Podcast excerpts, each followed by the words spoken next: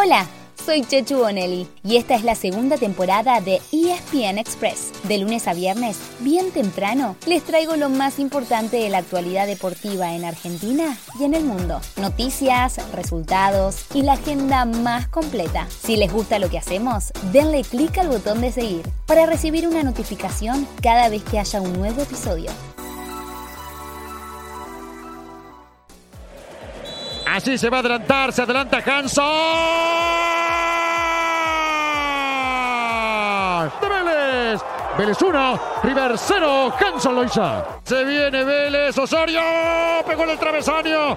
Otra chance de Vélez Arfiel. Un gran Vélez hoy. Por un lado la satisfacción por el rendimiento y por el otro la diferencia también fue cueta.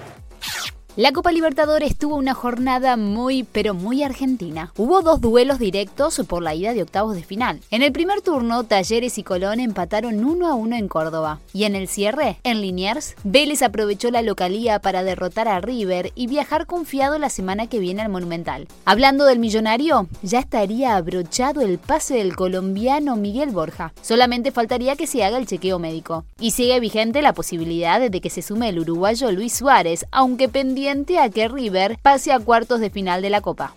Recordemos que el martes, eh, también por la Copa Libertadores, Boca empató sin goles frente a Corinthians en Brasil, con una gran actuación del arquero Agustín Rossi, quien detuvo un penal. El Geneise solamente necesita ganar en la bombonera para meterse en cuartos. Además, esta noche juega el último de los seis argentinos que llegó a esta fase. Hablamos de Estudiantes de La Plata, que desde las 21.30 visita a Fortaleza en Brasil. Un rato antes, a las 7 y cuarto y por la Copa Sudamericana, Lanús se enfrenta en Ecuador a Independiente del Valle. El otro argentino en esta instancia es Unión, que deberá remontar la serie en casa, ya que el martes, recordemos, cayó 2 a 0 ante Nacional en Montevideo. Por último, en Rafaela y por la Copa Argentina, Gimnasia y Esgrima de La Plata eliminó a Flandria en 16 avos de final.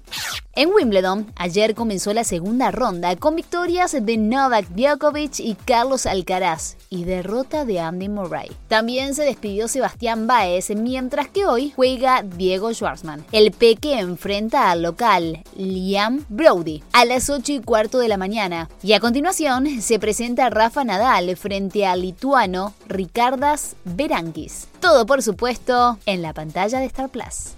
Como esta semana hubo menos actividad de la habitual, hoy nos vamos anticipándoles algo de lo mucho que habrá este fin de semana. A ver, les damos tiempo a que vayan, busquen un lápiz, una hoja o tal vez si son más tecnológicos agarren el celular, vayan a notas y arranquen. El viernes arranca el Mundial de Hockey sobre césped femenino y las Leonas, grandes candidatas al título, tienen compromisos sábado y domingo. También comienza la ventana internacional de julio en el rugby y entre varios partidos alrededor del mundo, los Pumas se miden con Escocia en el primero de tres tests. El sábado arranca el Tour de France, una de las grandes pruebas del ciclismo, y durante todo el fin de semana podrán vivir la acción del Gran Premio de Gran Bretaña de Fórmula 1 en Silverstone. ¿Quieren saber más? Entonces eh, tal vez le pidamos que tengan un poco de paciencia que mañana viernes, para no perder la costumbre, les traemos toda la agenda del fin de semana. Los esperamos.